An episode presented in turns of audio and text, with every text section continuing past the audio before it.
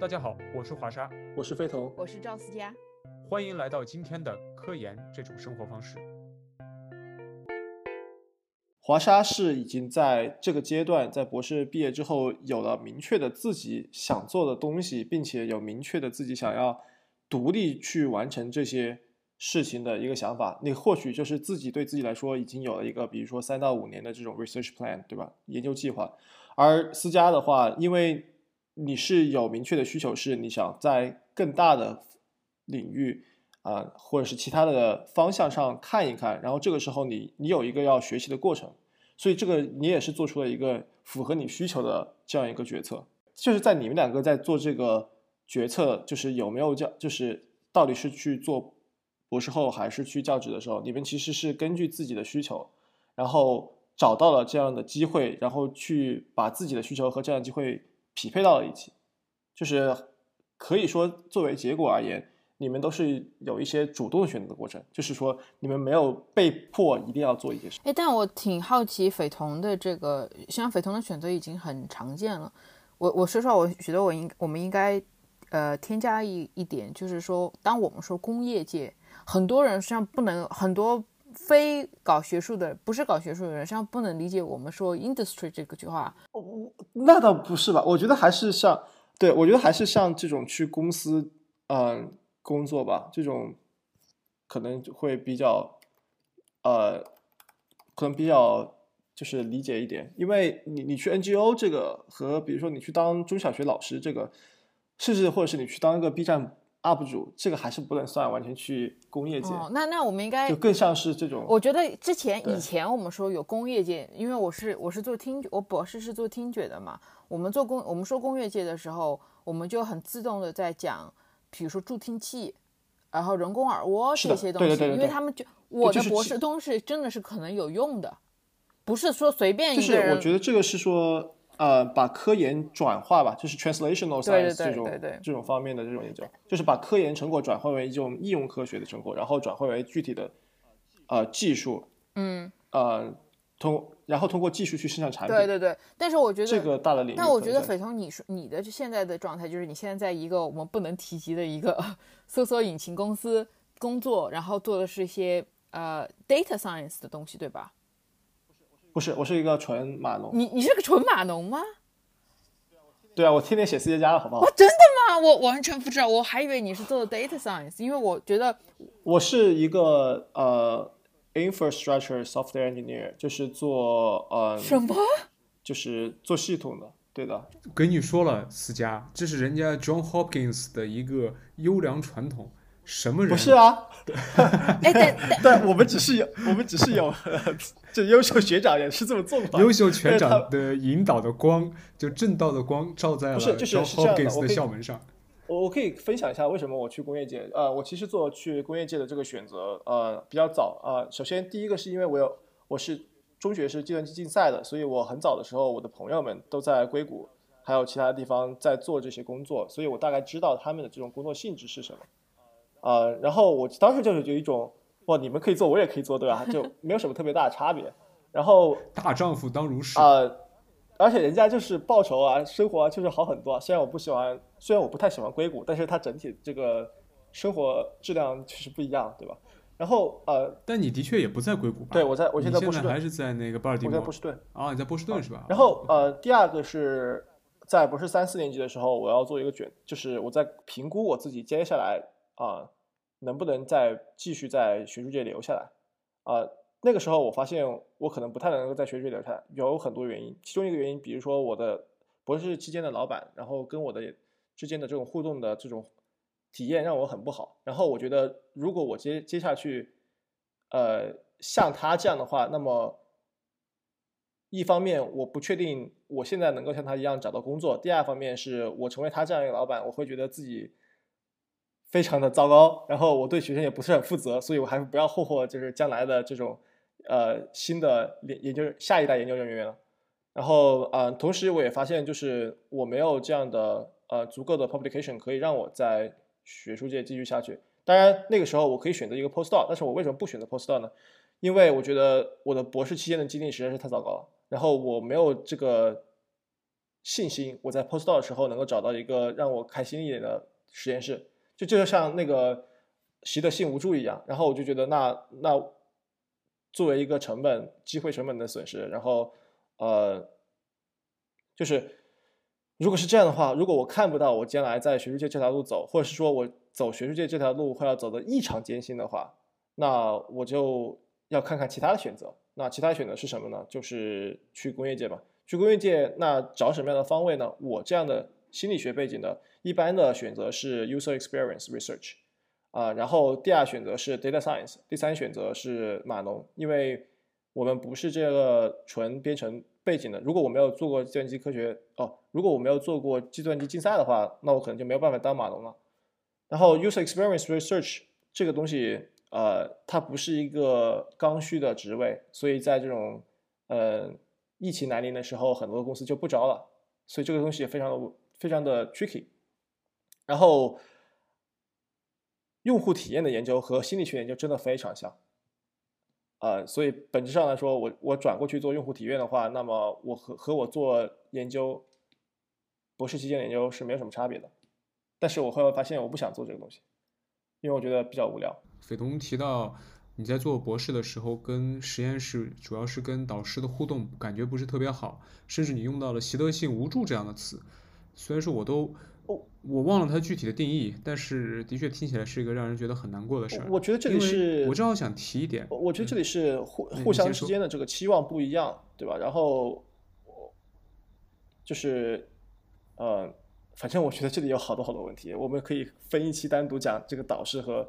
这个学生之间的关系这种事情，以及我觉得导师很多时候，对，这也是为什么我觉得有些导师应该去做个 postdoc 啊，不能够不能够 skip 这个阶阶段是什么？嗯嗯呃，因为导师他在经营一个实验室的时候，有很多这种管理上面的事情是需要管理上面的技能是需要学会的。你在 postdoc 的时候，你有这样的时间，因为你要呃，相当于做一个呃一半的管理者，你会带本科生之类的，这可以。能够培养和和塑造你这方面的能力，但是你如果完全没有经历过的话，那么你就是有些人又觉得哦，我做一个做学术的，我不应该要呃太训太训练我的这种管理能力，对吧？这个人事管理好像是那种我自己导师，呃，我自己导师从我博三就开始训练我，我其实，在博士后面两三年带了起码七八个学生，博士一年级就被要求带学生了。但我觉得，对，你看，这这是你们的导导师，他们在训练学生的时候，他就有这样的这种侧重性，而我的导师就没有。但我说实话，我要我我虽然我老师这么做，但是我我还是要觉得，我还是觉得我我甚至当着他的面，我都觉得，我都跟他说了，我觉得他的这个 management 是是可以进步的。呃，很多人没有意识到，就是搞科研的人，很多人认为搞科研的人就是大学老师，这是第一个误解。第二个误解是。认为绝对的误解。你当科研人员，既然你是个大学老师，你只需要会 teaching 就可以了，你不需要有 management skill。但实际上，真正的我们接触这些老师，实际上都是一个像是一个小的 startup 的呃的的这个这个创始人，对吧？哎，这个比喻特别好，我特别喜欢。而且你是永远，你这一辈子如果要在科研界工作，你就要一直把这个 startup 给跑下去，一辈子都在 startup 的状态，一直在创业。哎，不一定，不一定。你做的如果够大了之后，就可能变成一个传统行业。不可能，因为你不可能那么大。不会的，你永远是一个那个 private company。对你永远都需要去，你不可能 IPO 对你永远都需要去找 funding。啊，你永远都需要，你再 C 念，你都要找 funding 啊。对的，而且你永远是一个被别人支持的状态。而且你你其其实我想补充一句啊，既然我们这么累，为什么我我们不直接去 startup company 直接创业？因为我想搞科研，我想做我想做的这个科研内容啊。就是能不能能不能在一定程度上，比方说先去工业界捞够了钱，然后再回来想做自己想做的。你要知道，startup 你是赚不到钱的。你如果这个产品，你如果这个产品不能够有足够的卖点和商业价值的话，谁给你投钱？OK OK。就是就是你做科研有一个好处，就是你这个东西，你做这个东西不一定要直接对于人类其他的生活有直接的影响，或者是不一定要对呃这个社会有商业价值，你还是可以做的很开心。对吧？比如说一百年之后有人拿你这个研究，呃，能够改善人家生活。这就是科研的那种味道。对，就是科研，其实我们更多想要的是，假设一个真的想做科研的人，我相信各位想要做的不只是，呃，找一份工作糊口而已。假设真的是这样的话，呃，那我觉得就不是在做科研了，而是真的只是在工作，就就不能把它叫做科研界，就真的变成了大学的工作。呃，真的想做科研，但是我觉得都是你如果糊口都糊口不了的话，那你就何谈这种？就是这个还是有一个。上层建筑和 像经济技术之间的矛盾吧？啊，对，不得不的。正好刚刚斐彤讲到他的一些可能不是特别开心的经历，我正好想跟一些听众讲，有些听众私下里跟我说，批评我们的这个节目有点精英主义的味道。但是我要告诉大家，我们都是 loser。呃，科研生活也也也也不是那么的。我觉得是一个学术界 loser。我们都是 loser，你是这样这么说？不，我。我我那那你这样说的话，那么在很多人眼里，或者是甚至在我自己的眼里，我就是一个学术界 loser。我是因为在在学术界是个 loser，我才去工业界的。这个太痛，不不是，完全不是。我说实话，我现在都是一直在想，我要有个 plan B。如果我在学术界真的做不下去了，或者是说我觉得我这样的生活不是我想要的，我觉得很重要。对于斐彤来说，你虽然说你觉得你你你你没有办法拿到教职，我觉得你完全就是自谦了，你肯定能够的。只是说你可能觉得那样子生活并不是你想要的生活，所以说你才会去选择。呃，还真不是，我我知道斐童的一些遭遇，比方说，我觉得当年他应该是一八年还是一前一八年，他在 VSI 上的那个演讲特别特别的棒，就是我在匪童面前和匪童背后都夸了很多次，可能他自己都听得耳朵生茧了。就是我觉得那个 talk 让我感觉到了 David Ma。在在那一刻降临在他的身上的感觉，但是 但是是但是斐彤那么好的一个东西，现在还没有写出来，我们没有啊，有些原因是他没法控制的。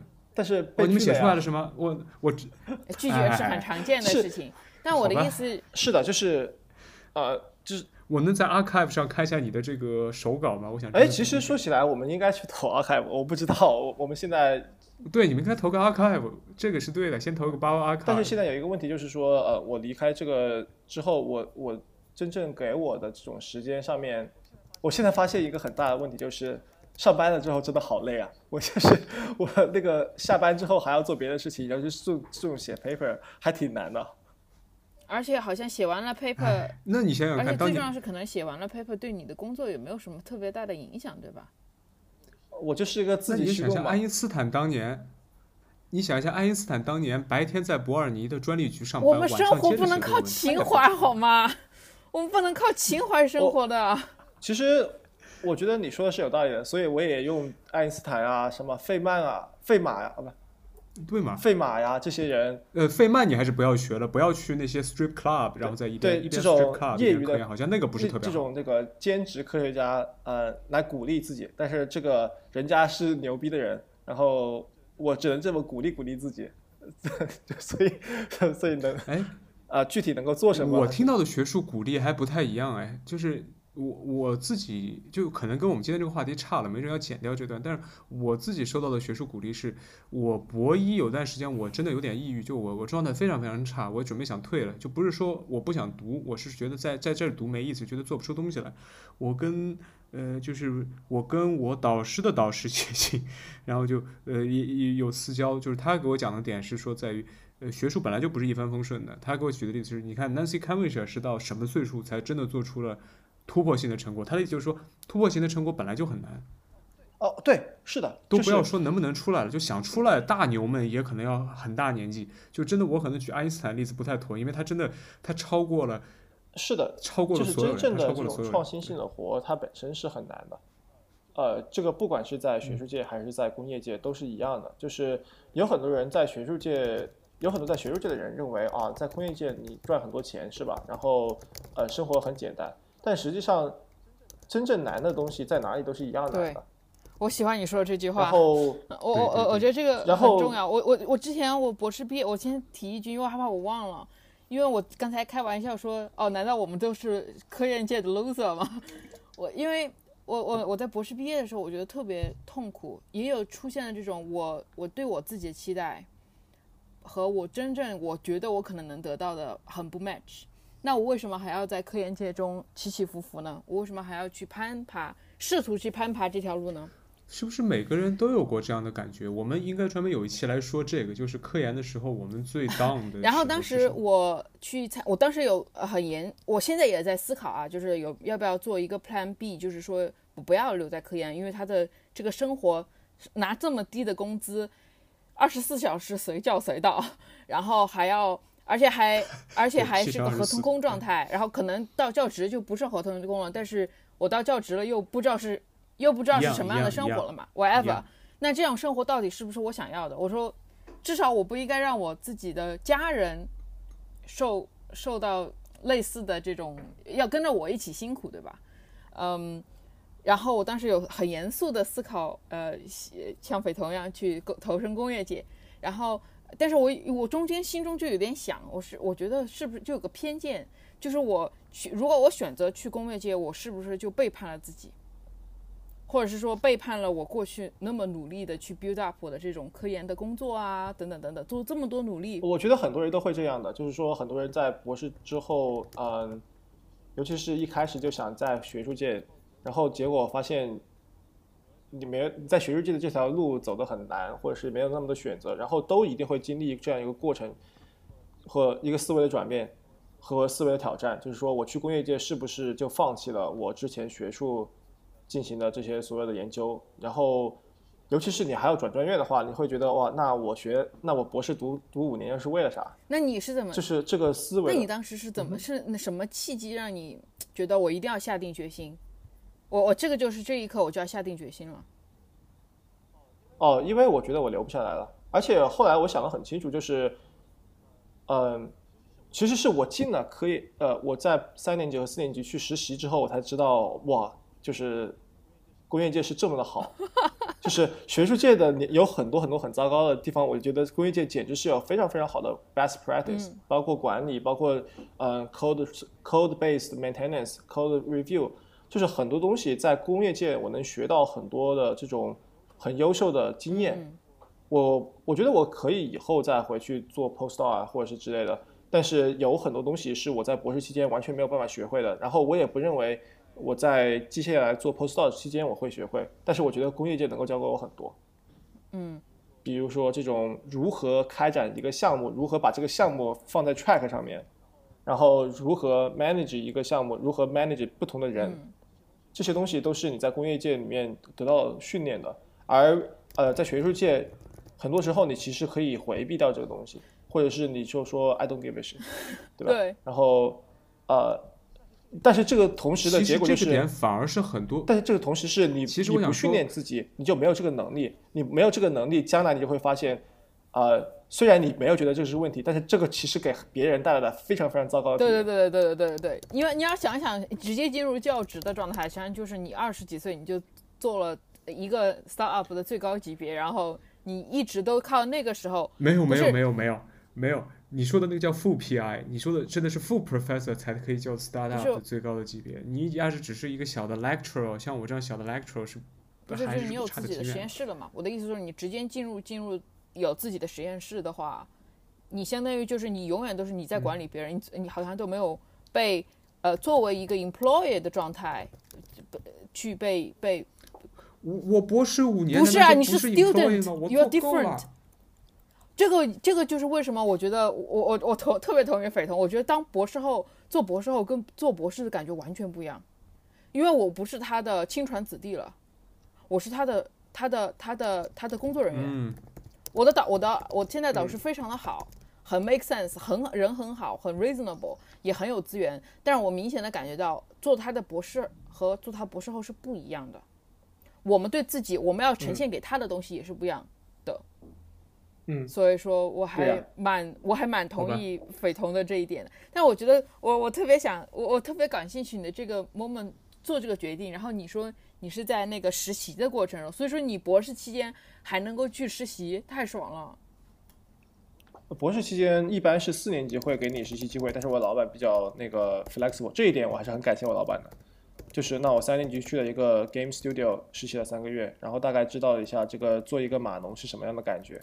然后我觉得我还挺喜欢的，就是很有很容易有这种很明显的 sense of achievement，就是我做了一个产品出来，然后大家都在用，哇，这个感觉就不一样。